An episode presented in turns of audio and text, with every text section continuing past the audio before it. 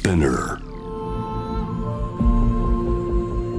Poppen Innovation World Ella podcast from the next Ella. 後藤正文がナビゲートしています。突破イノベーションワールドエラー。ここからは様々なジャンルのイノベーターをお迎えするトークセッション。from the next era。対話の中からイノベーションの種を導き出します。今回お迎えしているのは中央大学人間思想工理工学科教授石川美希子さんです。はい。えー石川さんはですね、都市計画、え都市緑化、都市再生デザインがご専門でいらっしゃいます。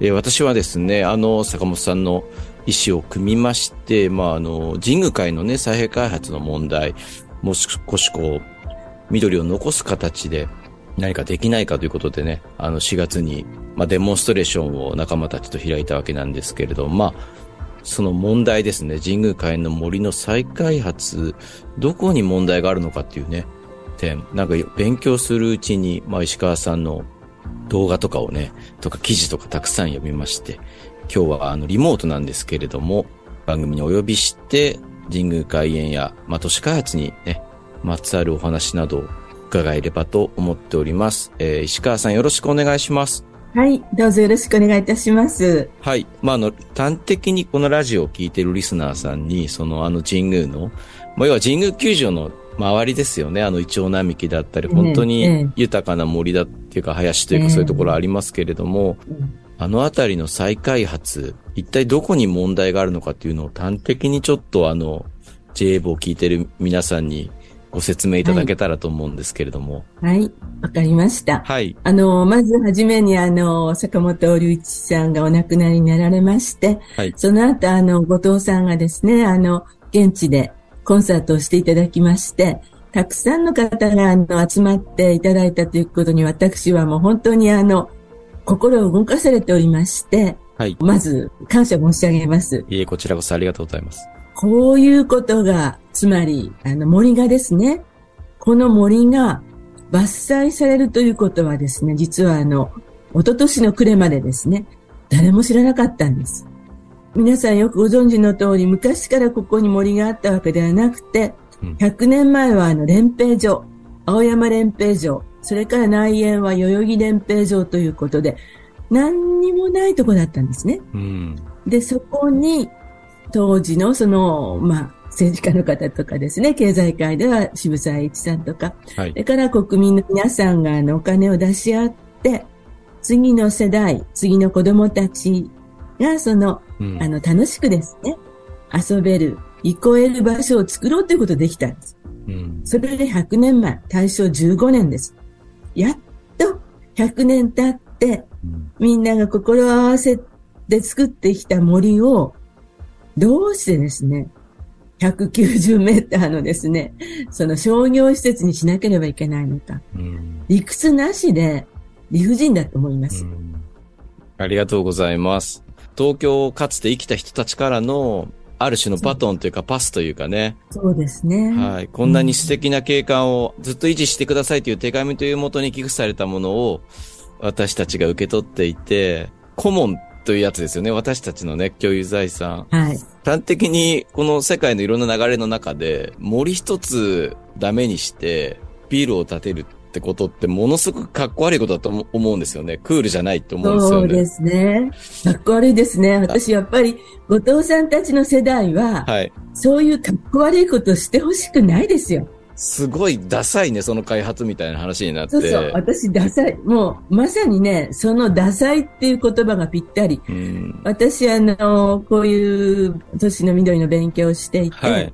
アメリカのハーバード大学っていう、はいどうせ勉強するなら、まあなんとなく滑り込み政府で合格して、うんで、その時に何の研究しようかなと思った時にですね、はい。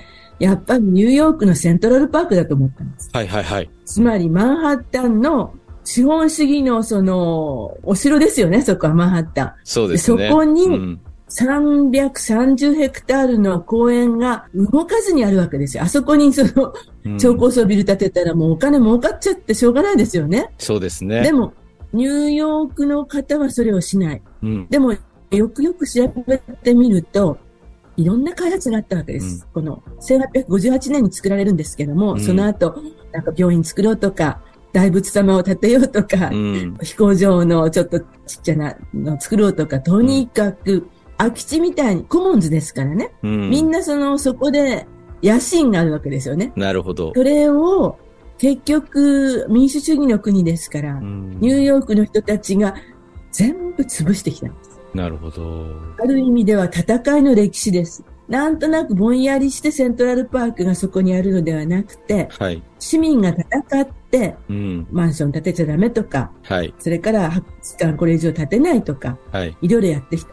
で、私はあの、非常に不思議なご縁だなと思ったのは、坂本龍一さんもニューヨークにお住みになって、うん。多分セントラルパークを愛してらしたんだと思うんですよ。はい。最後のお手紙にもセントラルパークのこと書いてございますよね。そうですね。で、私はあの坂本龍一さんがおっしゃったように、うん。世界に訴えていこうと思っています、今。なるほど。というのは私はあの、パリのユネスコの世界遺産を審査する委員会の専門委員というのをしてるんですね。なるほど。はい。科学、学術の役割っていうのはそこにあって、はい。やはり壊されそうう。なん大事な文化資産というものを世界中の人が手を、例えば広島の原爆ドームもそうですよね。うんで、あの時は原爆ドームを世界遺産に残したわけ。はいで、丹下健三先生が平和記念公園を作られて、うん。そういうこうエビデンスがあるから、うんあ。そこに集まるわけですよね。あれがはあの全部ビルだったら、誰も広島の原爆の恐ろしさをわからないですよね。確かにそうですでね。、それと同じで、やはりあの世界遺産を守る、うん。そういうあの組織がありますから、そこに働きかけて、東京にですね、レッドカードを出してもらおうと思ってます。なるほど。もう世界の130カ国ぐらいの人たちにですね、はい。あの、訴えて、はい。あの、ちゃんとレッドカードを出してもらおうというふうに今考えて作業してます。なるほど。ありがとうございます。それがまあ私の立場ですね。私ができる。後藤さんや若い方がそれぞれできること、それから青山のお母さんたちができること、はい。いろいろあると思うんですよね。そうですよね。というわけで、この後もですね、引き続き石川美希子さんに話を伺っていきたいと思います。突破イノベーションワールドエラー、今回のフロムとネクストエラーは、中央大学環境デザイン室教授で、都市計画などがご専門の石川美希子さんをお迎えしています。後半も神宮外苑の再開発計画とその問題点、本来あるべき都市開発計画について伺っていきます。ちょっと若干視点をゴリッとずらして聞いてみたいんですけど、あの、石川さん、すごくいろんな東京の緑地の保全とかに関わってますよね。そういう中で、なんか、成功例っていうか、なんかここは本当にうまくいってるんだみたいな例があったら、みんなにも紹介うんしていただきたいなとたくさ。んありますよ。はい、はい、東京はですね、皆さん知らないと思いますけれども、結構、ねじらちゃんとやってるんですよ。坂本さんがおっしゃる、うん東京はね、素晴らしい都市だと思いますよ。はい、今回ね、最悪。はい、はい、そうです。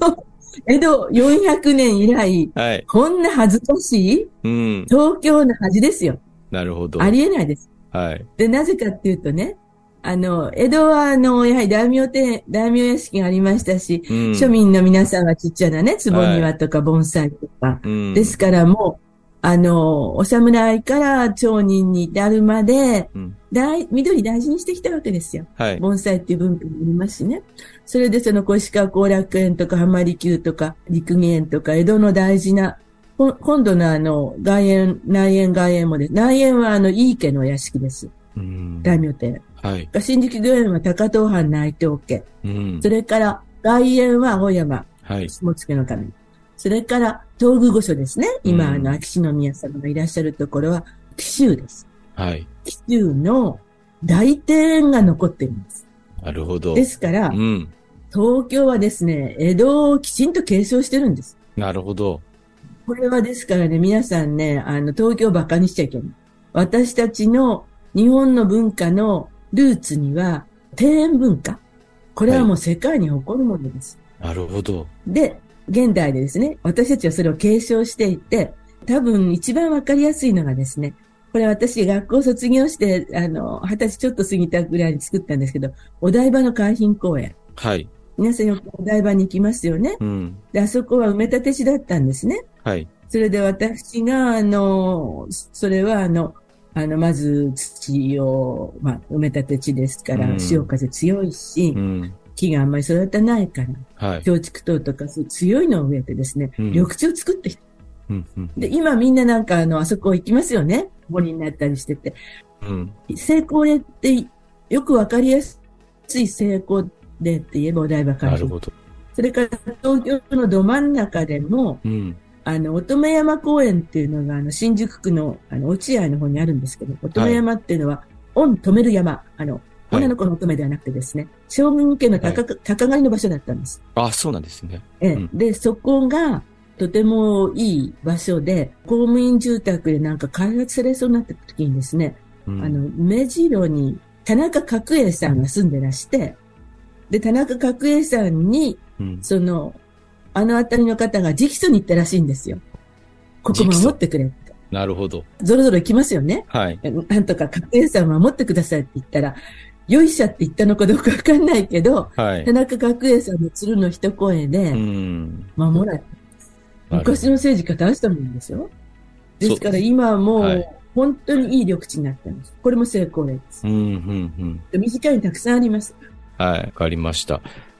最後にですね、様々な、えー壁を突破してきた石川美希子さんが、今の活動につながるステージの扉を開いた突破ストーリーを、あの、私はあの、お父さんたちの母親ぐらいの年代でですね、はい。私の時代っていうのは、あの、女の人がなかなか働くの大変だったんですね。はい、それで、子供が3人いるんですけれども、はい、3人育てるまでは、あの、主婦してました。はい、それで、でもずっとあの、きちんと勉強したいという思いがあって、はい、一番下の息子がですね、小学校に入るときにですね、あの、集めてですね、3人の子供、主人集めて。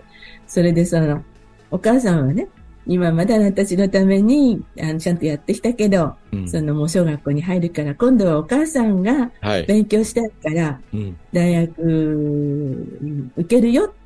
反対しても全然ダメよ。って言ったんですよ。はい、みんな集めて。はい、そしたら、みんなこうやってキョトーンとして顔見合わせてね、反対しないよ。自由にやったらって、はい。